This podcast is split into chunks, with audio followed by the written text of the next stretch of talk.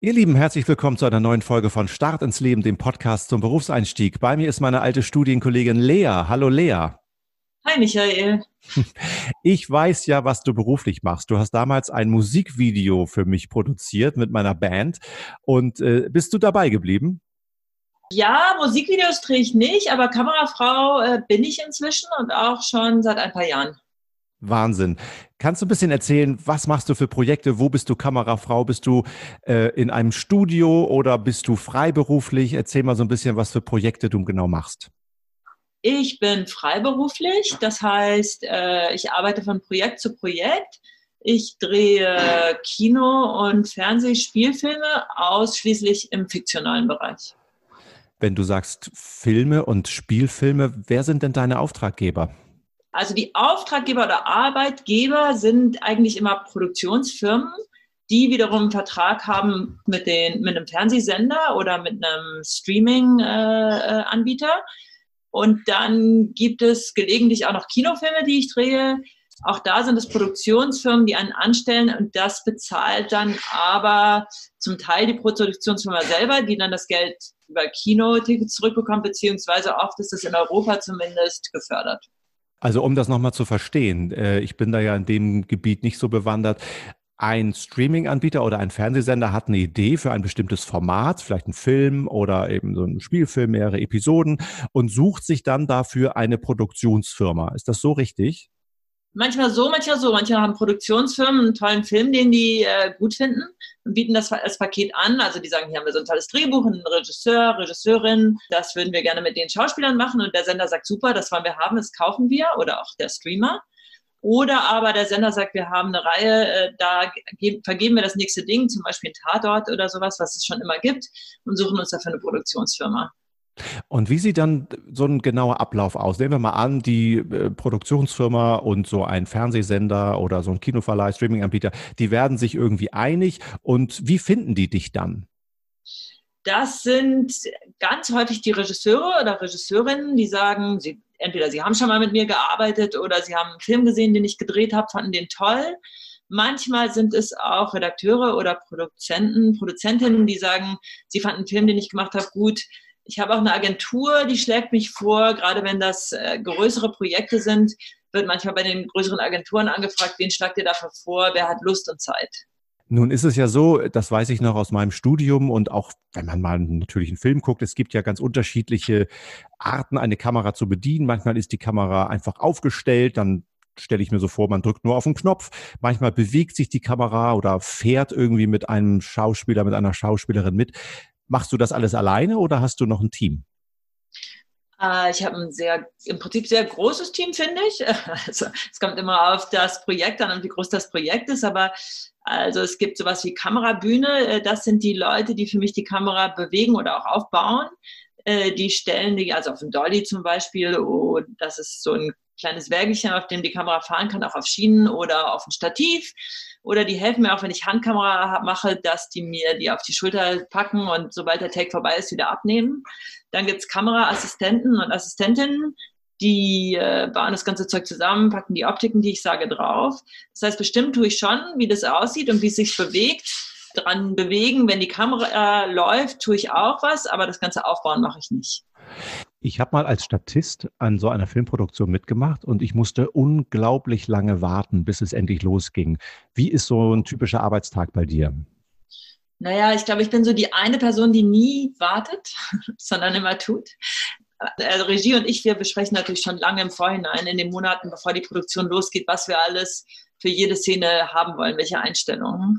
Und dann äh, bereiten wir das vor. Dann gibt es eine Probe, die gucke ich mir an, wo sich rausstellt, wo gehen die Schauspieler denn hin, äh, was haben die vor, wie wollen die sich bewegen. Meistens haben wir auch einen Plan, was wir wollen, was die machen.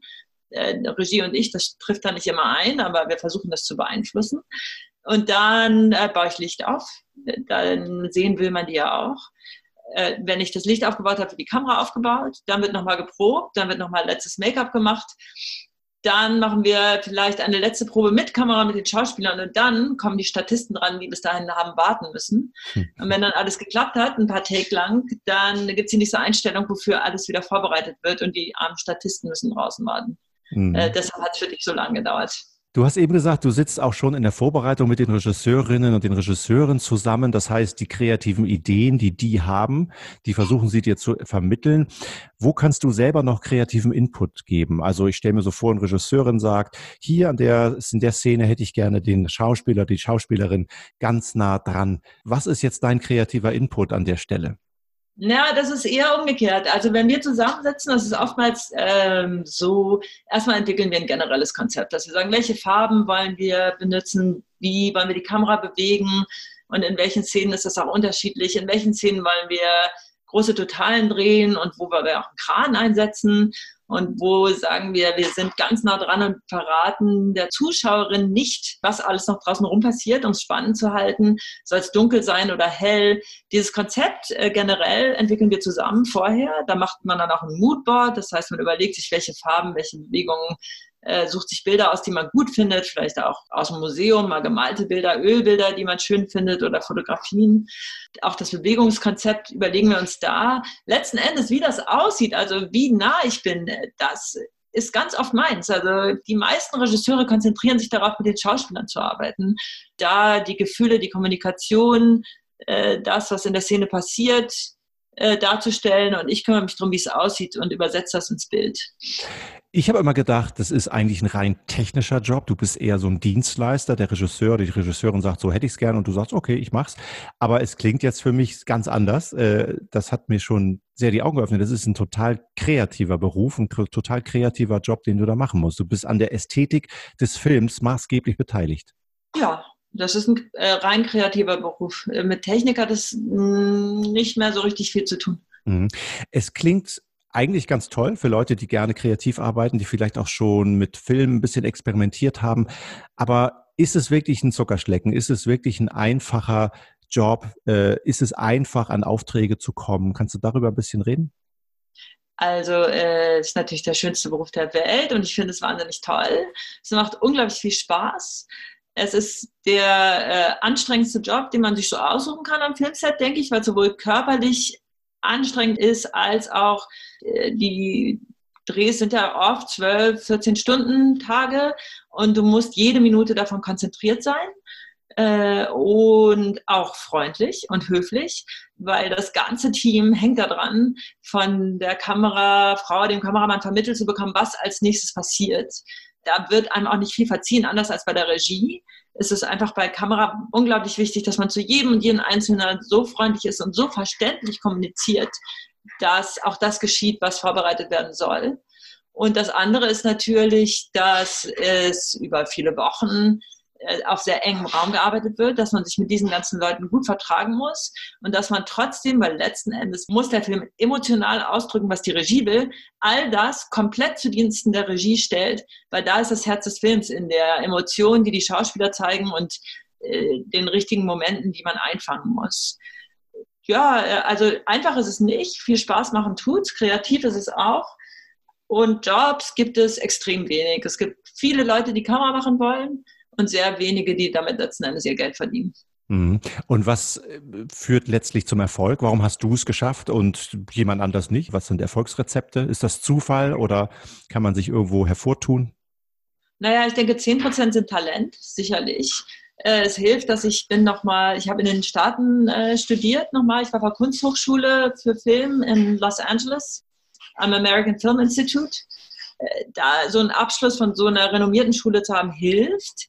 Äh, die nehmen jetzt aber auch nicht so wahnsinnig viele Leute. Dann hilft es eben mit diesem Talent auch was zu machen, also Filme zu drehen, die den Leuten wirklich gefallen. An der Uni macht man das ja von selber, da macht man da mal einen Kurzfilm oder zwei, da kann man schon auch mal was zeigen. Das sind die 10% Talent. Und dann braucht es noch, denke ich, 50 Prozent Glück, am richtigen Ort zu sein, zum richtigen Zeitpunkt. Da sagt jemand, ich brauche jetzt jemanden, der oder die diesen Film dreht. Und äh, man ist gerade da und hat Zeit. Und dann sicherlich muss man auch noch aus irgendeinem Grund so sympathisch sein, dass irgendjemand mit einem das aushalten möchte für so lange. Das ist dann natürlich auch Treffen mit Regie und äh, wenn man da nicht einen guten Eindruck macht, kriegt man die Jobs auch nicht. Mhm. Du hast eben so angedeutet, da gibt es verschiedene Filmhochschulen offensichtlich, wo man sich bewerben kann. Woran würde ich als junger Mensch äh, entdecken, ich habe eine Chance, äh, mir liegt das auch, ich habe da Lust zu, 12, 14 Stunden Tage hin oder her, das ist mein Ding. Muss man schon mit sechs Jahren mit Handy äh, oder sonst irgendwas mit der Kamera von Papa oder von Mama Filme gemacht haben, Drehbücher geschrieben haben? Wie ist da so ein klassischer Einstieg? Gibt es den überhaupt? Also es nützt immer was nicht mit Bildern zu befassen. Es nützt viel mehr, äh, ein bisschen auch was vom Leben gesehen zu haben und vor allen Dingen auch eine grundsätzliche Ausbildung in Kunst oder in Kunstrezeption zu haben, damit man überhaupt einen Bildschatz hat, von, auf den man sich beziehen kann, wenn man was Neues schaffen will. Weil aus einem selber kommen die Bilder nicht. Das hat immer was damit zu tun, was man gesehen hat. Reisen hilft auch. Ich glaube nicht unbedingt, dass die jüngsten Kameraleute immer die innovativsten sind ich glaube, dass es auf jeden Fall hilft, sich an der Filmhochschule irgendwann zu bewerben. Aber wenn man vorher schon mal an ein Filmset kann, dann findet man schon mal raus, ob der Arbeitsplatz einem überhaupt passt. Das geht dann über so ein Praktikum und äh, wie alle inzwischen wissen, diese Praktika sind schlecht bezahlt, man kommt schwer ran. Ähm, und sie werden trotzdem erwartet. Mhm. Also viele Stolpersteine, aber trotzdem ein attraktiver und interessanter Beruf. Vielleicht abschließende Frage.